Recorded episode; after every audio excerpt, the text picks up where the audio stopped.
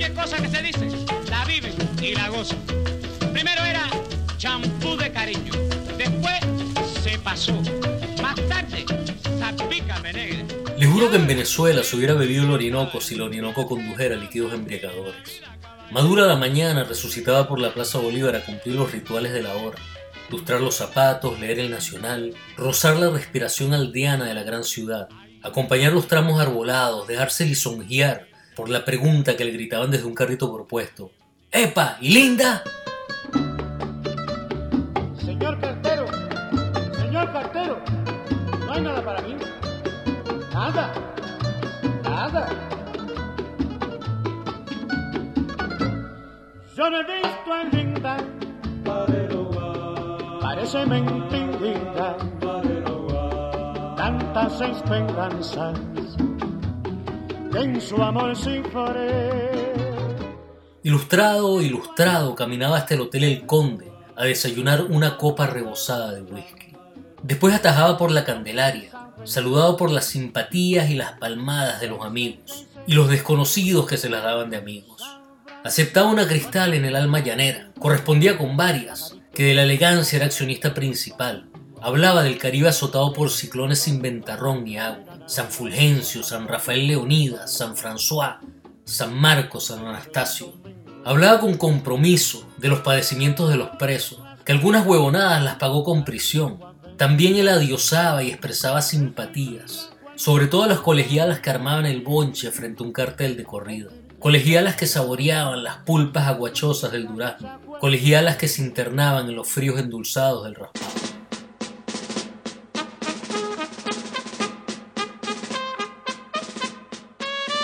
Aceptaba otra cristal en el sentido de la vida y correspondía con varias, que de la elegancia era propietario. Hablaba de la independencia para Puerto Rico. El corazón se lo celaba un altar patrio a Albizu Campos y Gilberto Concepción. Vengo a decirle adiós a los muchachos. Que pronto me voy para la guerra.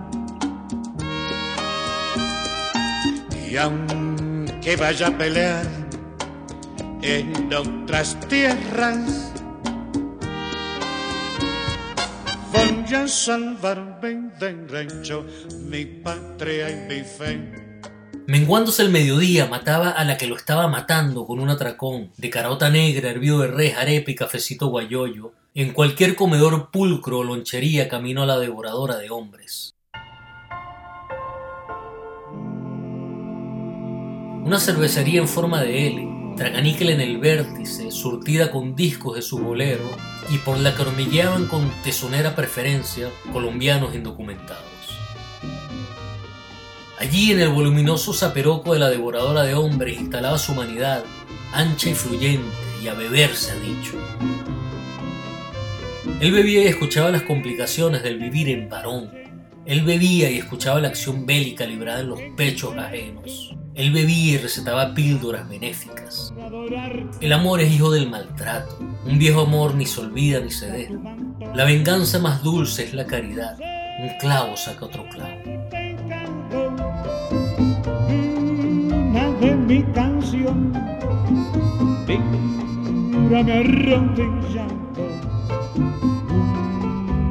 tu corazón. De los conversatorios en la devoradora de hombres se disparaba hacia Radio Caracas, donde era la figura clave en el espectáculo Caravana de Estrellas.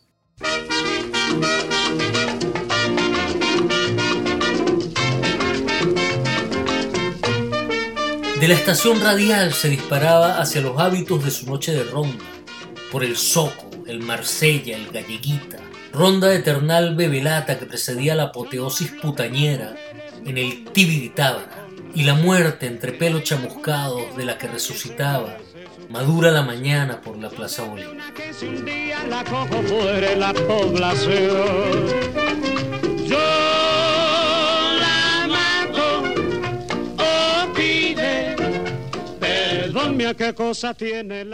Estos fragmentos magistralmente escritos por el puertorriqueño Luis Rafael Sánchez, en su fabulación La importancia de llamarse Daniel Santos, nos transportan al microcosmos de una de las voces más originales del cantar latinoamericano del siglo XX, el jefe, el inquieto Nacobero, el legendario Daniel Santos. Dos gardenias para ti, con ellas quiero decir, te quiero, te adoro, mi vida. Ponle toda tu atención, que serán tu corazón y el mío. Dos gardenias para ti que tendrán todo el calor de un beso. Bueno, hoy eh, tengo el placer y, el honor de estar con un, eh, eh, con un gran amigo mío, un, un, escritor, el escritor, poeta y periodista José Pulido. Yo conozco a José desde eh, principios de los años 90. Eh, se podría decir que José es el culpable, uno de los culpables de que yo me dedique a esto de la comunicación y el periodismo. José fue un, gran mentor para mí en, los años 90, eh, cuando estábamos estudiando. Este, y bueno, José es uno de estos periodistas, escritores, narradores, poetas en los que eh, uno eh, no puede ver eh, que él borra la, línea que hay, la supuesta línea que hay entre, entre la narrativa y el periodismo, que nada más un puñado de, escritores y de periodistas lo pueden hacer, ¿no?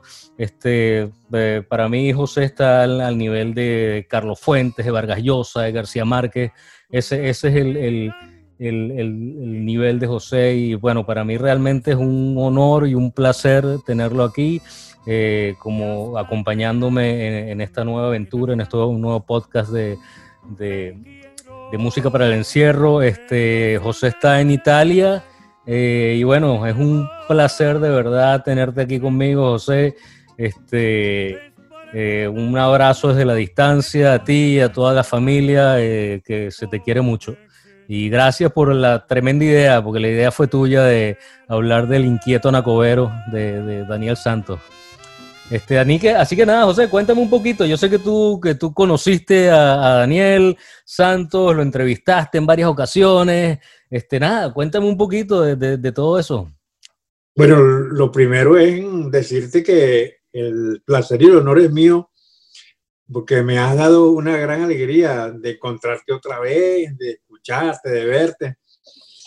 Ya han pasado tantos años, la amistad nuestra es tan, tan larga ya y tú conociste además en la casa donde vivíamos, que quedaba muy cerca de, de la Hawaii Kai, de esa, sí, en de esa discoteca, este, sí, es una discoteca donde iban siempre orquestas y cantantes. Y, y Daniel cantó varias veces ahí. wow. Eh, una, en una ocasión que cantó ahí me, me invitó porque él estaba este, con, con, ganas de ver a los amigos. Y, yo me había hecho amigo con él desde la época en que eh, Héctor Mujica escribía el libro, escribió un libro sobre él, que él le dictaba a, Héctor sus su experiencias y Héctor escribía. Ya te contaré más adelante eso, que es muy divertido. Bueno, Daniel me invitó a un ensayo a las 10 de la mañana y como yo estaba al lado, yo dije, bueno, voy a correr el riesgo porque yo sabía qué clase de ensayo era, ¿no? Y entonces era un ensayo con una botella de whisky y yo me senté al lado de él. Y era a las 10 de la mañana. Yo, Daniel, yo apenas desayuné y yo no, me igual. Este, y entonces había, le habían juntado varios músicos. Músicos, uno por allá, otro porque no, que no conformaban, creo que no conformaban ninguna banda. Y yo le decía en voz baja, Daniel, tú vas a cantar con ese grupo. Ese grupo no creo que, que, pueda estar a la altura hoy. Y él me dijo, no, no te preocupes, no te preocupes que yo lo acomodo. en la noche, en la noche parecía la Sonora Matancera, en la noche parecía la Sonora Matancera. Era una maravilla.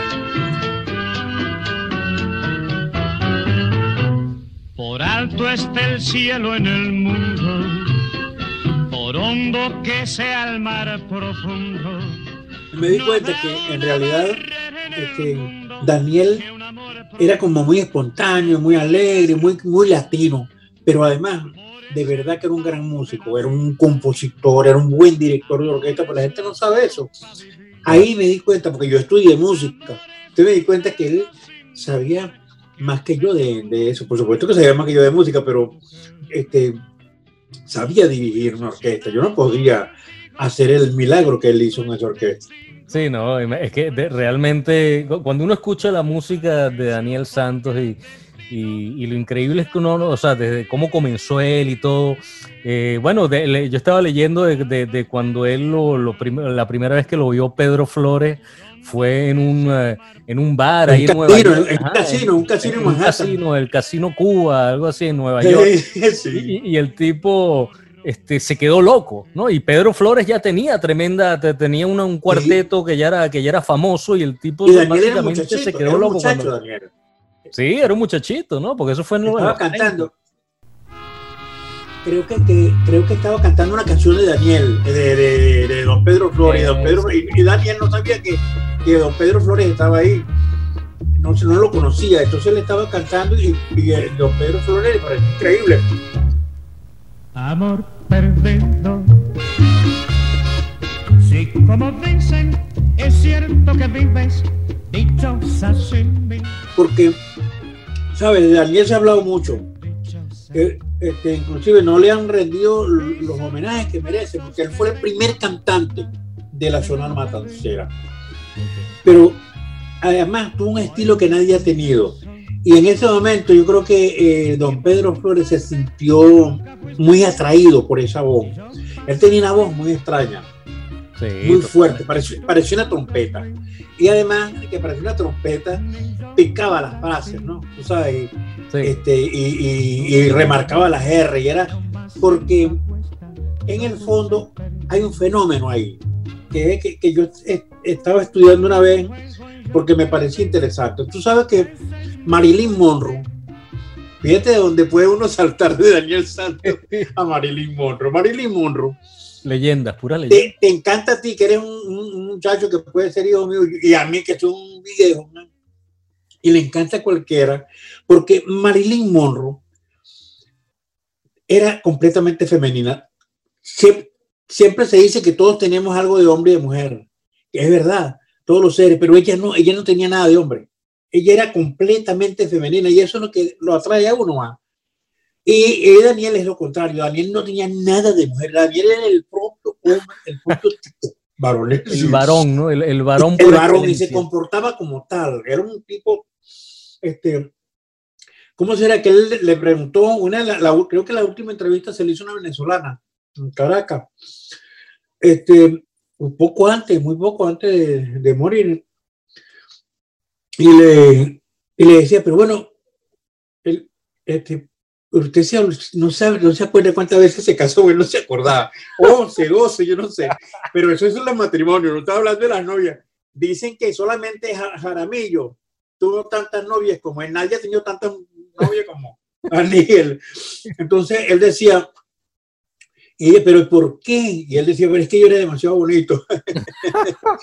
es, lo que él, es lo que él sabía responder. Yo era demasiado bonito, de verdad. Era un tipo, Daniel un tipo joven, buen mozo, completamente varonil, pues, y con esa voz. Y con esa, voz. Se le pegaba, y, con, y, con, esa presencia, porque no era la voz. esa presencia que tenía. Porque, el tipo, porque además era arrollador, realmente. Wow, era, tú, tú, tú, o sea, era un tipo que tú lo escuchabas y lo veías y decías, wow o sea, realmente era, era, o sea, era el foco de atención, ¿no? Era, sí, sí, estaba, estaba, él, él, él, era, él cuando cantaba, él estaba por encima de los músicos. Era como que tú decías, wow, no, no, y, y eso no pasa con todos los músicos, tú, tú sí. con todas las orquestas, con todos los cantantes. Pero él sí, él, él, él yo creo que, que tenía esa particularidad y es lo que tú dices, eso, eso, esa, esa, esa, esa ser varón y, y, de la manera como él se presentaba era inigualable realmente. Ese carisma del tipo. Tú sabes que cuando, este, cuando Héctor Mujica, yo le entrevisté tres veces ahí en la casa de Héctor, porque no podía aguantar las ganas y además nos hicimos muy amigos porque nos caíamos a palo, tú sabes. Entonces, este, recuerdo una de esas veces en que Héctor estaba apartado de nosotros, nosotros estábamos hablando, Daniel y yo, hablando de, de cualquier cosa, Y Héctor estaba por allá escuchando los discos de Daniel. Ok. Porque momentos antes, Héctor le había dicho a Daniel, Daniel, ¿por qué no canta? Tenía una guitarra y con yo toco, tú sabes un poco. ¿Tú recuerdas eso? Que tocaba la guitarra. Claro, Entonces, sí, sí. Daniel le dijo, ¿por qué? Porque yo, yo, yo no, no, tienen que pagarme, a mí me pagas, si me pagas canto, porque yo, yo no canto gratis. Entonces, este, Héctor se este, con su trago para allá, oyendo las canciones de Daniel, este, y yo estaba aquí hablando con Daniel, y entonces hablábamos y hablábamos, y a Héctor este, este, estaba pendiente de lo que nosotros decíamos, pero con ganas de entrar en la conversación, pero al mismo tiempo estaba fascinado con las canciones allá, entonces estaba como molesto por las dos cosas, porque ni podía eh, oír las canciones ni podía estar con nosotros. Y de repente llega esto, le separa y dice, cállate Daniel, que no me dejas escucharte. Imagínate. Esto es como para un juez. Cállate que no me dejas escucharte.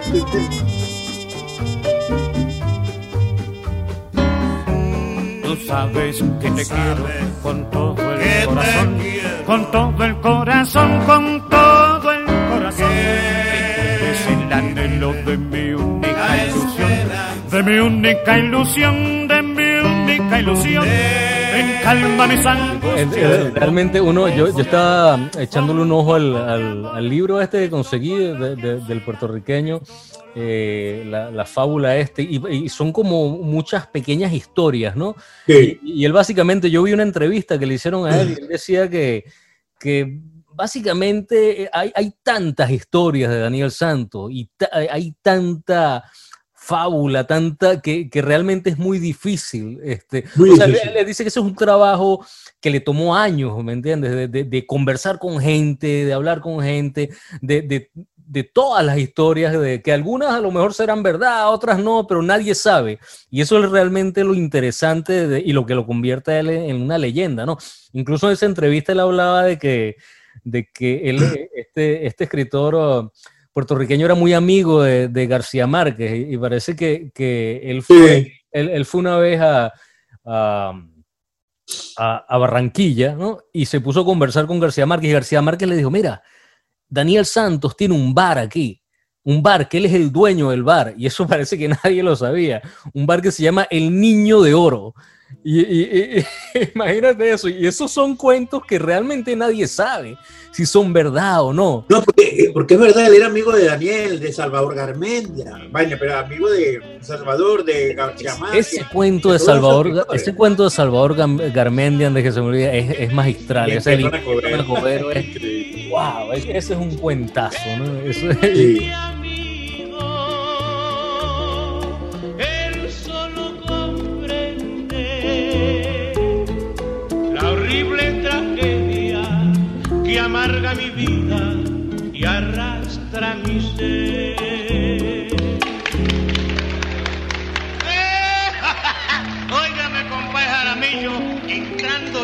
Puerta y escuchándole esa canción tan bella, compadre. ¿Te gustó esa canción, Dani? Linda, linda, linda. Además, fíjese que me ha dado hasta ganas de cantar a mí también. Pero antes que nada, déjame saludar a ese señor que está ahí. Una copa más que quiero olvidar. Ahora y de una vez. Sí, era increíble. Bueno, hay una, hay una historia que poca gente lo conoce. Y es que, que yo, yo, yo dije, ¿cómo, cómo no, eh, no entré yo en ese, en, ese, en ese grupo en ese momento? ¿no? Mira que Julio Jaramillo y Daniel eran muy amigos. La gente no sabe mucho eso. Y ellos se encontraban en Caracas. Cuando se encontraban en Caracas, ardía Troya. Porque cuando se encontraban en Caracas, ellos, después que cumplían con sus compromisos, había un, prostíbulo enorme, yo no sé en dónde, por ahí, por, por la, por la, por la, este, por, la urdaneta, yo no sé, por la, la varal. Era un gran, un gran prostíbulo que no sé si era una mujer que la dueña o alguien, pero los querían, los querían mucho los dos, entonces los, los invitaban. Y ellos se quedaban dos, tres días ahí adentro con las mujeres. Imagínate de mujeres Era el, el, el, el fascinadas. Los tipos con una guitarra. Los dos cantando. Ah, imagínate. bebiendo aguardiente, comiendo, mujereando y cantando. ¿Tú te imaginas eso? Imagínate cómo se... Eso era como que se hubiera hecho la gran película. la ¿eh? Y yo como la canté, me merezco un trago. Es más, dos tragos. Uno para mí, otro para don Julio. Pero si don Julio no canta, no bebe. Ahí. No, y menos mal, menos mal que en esa época no existían es- es- esas vainas que hay ahorita de la gente tomando eh, fotos, Ah, sí, porque. teléfonos y social media y todas esas pendejadas que hay ahorita, pues si, si no imagínate todas las, las historias. Pero, pero es mejor que sea así, porque así tú sabes, todas estas historias son, son leyendas, ¿no? Y, y- pero estoy segurísimo que la gran mayoría son verdad. Sí, no, sí. Pero por ejemplo, eso era verdad, porque yo conocí a varios que, que tomaban con ellos. Que me contaban las historias. Y yo, no, este, era- imagínate tú, era, además eran muy fuertes los dos bebiendo. pues la gente se dormía y ellos seguían. Ese tipo de gente que, bueno, yo Daniel no lo vi nunca borracho. Imagínate. Yo, yo, yo me, me- me- no, no, a los cuatro o cinco tragos ya yo no podía, yo no podía ni hablar. Y el tipo seguía igualito, entero. Es una cosa impresionante. Era como, tú sabes que hay gente así, ¿no?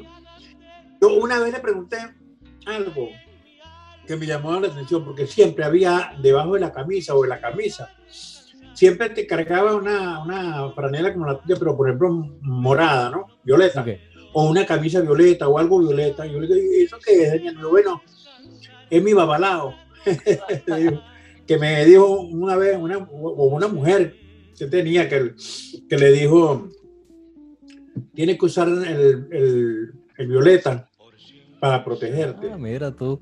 Ese te protege. Es que, él, es él él vivió, muy- eh, eh, él, vivió, él vivió muchos años en Cuba, ¿no? Él- y, y- y vivió, y vivió sí, en la sí. época de Cuba, la prerevolución, ¿no? Que, que era la época donde estaban los casinos y todo. Él tuvo, tuvo un programa de radio allá. Era amigo de Benny Moré. Imagínate. Imagínate, no, ese- imagínate, Ese es como decía amigo de Dios. imagínate, o de Maelo. la- imagínate las clases de rumba que se echaba ese tipo allá.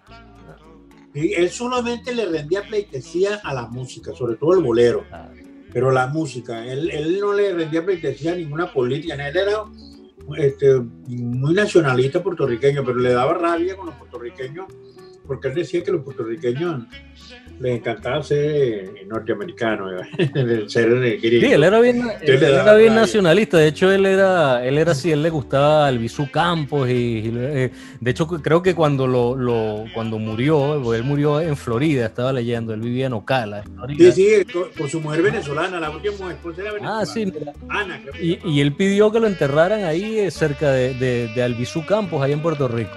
Está, un tipo Sí. que, que realmente creía en, la, en, la, en, la- en- en Puerto Rico, en la, en la, en la independencia.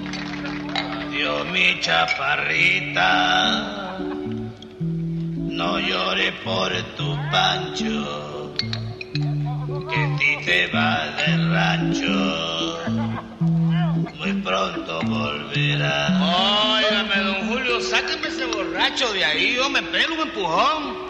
Cante usted. Usted sí canta bonito, don Julio. No. Él cargaba una, él cargaba una, una correa. Yo, cualquiera no se la pone.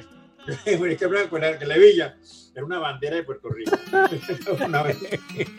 El propio. Mira, bueno, bueno, José, que de verdad, qué maravilla. Espero que se repita. men, de- de- yo- esto lo vamos a seguir haciendo.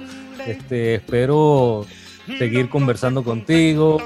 Ah, eh, realmente, me, realmente me encanta hablar contigo. Siempre, siempre que lo hago, sabes, me, me inspiro mucho y me lleno de historias. Así que nada, espero que se repita y, y- y nada, ojalá, ojalá te, te- te haya gustado y, y espero que sigamos en contacto, mi hermano. En verdad que, que es un, un placer verte y ojalá nos veamos pronto y ojalá se acabe esta vaina de una vez por todas, consigan una vacuna, un remedio eh, pronto para ver si le cambiamos el nombre al podcast y ya no se llame la música para el encierro. sí, sí.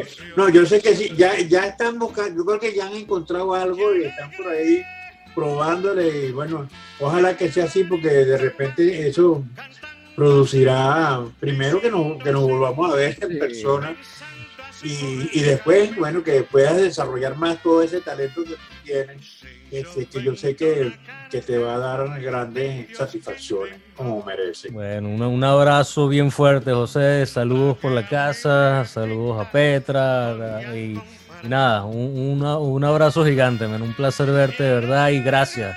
Gracias, gracias de verdad por, por, por participar aquí en- y disfrutando de la música de, de Daniel.